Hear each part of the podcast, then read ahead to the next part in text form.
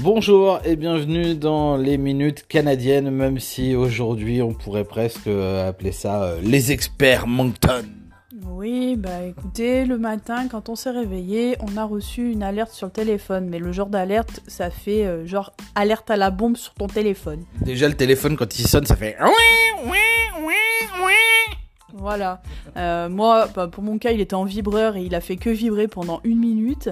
Enfin bon, bref, tout ça pour dire que c'est la police qui avait lancé une alerte parce qu'il y avait une chasse à l'homme à Moncton et environ.